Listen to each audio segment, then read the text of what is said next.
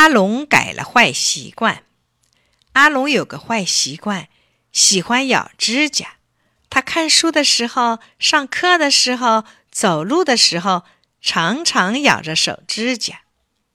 一天，阿龙正在拍皮球，忽然肚子疼了，他两手捂着肚子直叫唤。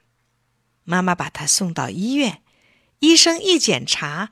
发现阿龙肚子里有寄生虫，医生说这寄生虫坏透了，阿龙吃下去的营养全被寄生虫吃了去。寄生虫活动起来，还闹得阿龙肚子疼。寄生虫还会越长越多，有时还会发生生命危险呢。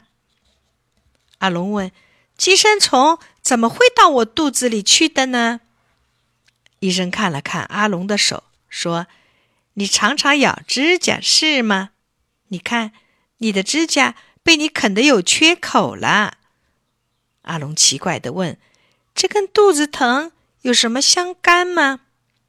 医生说：“关系大着呢。你们指甲里有细菌，还有小虫卵。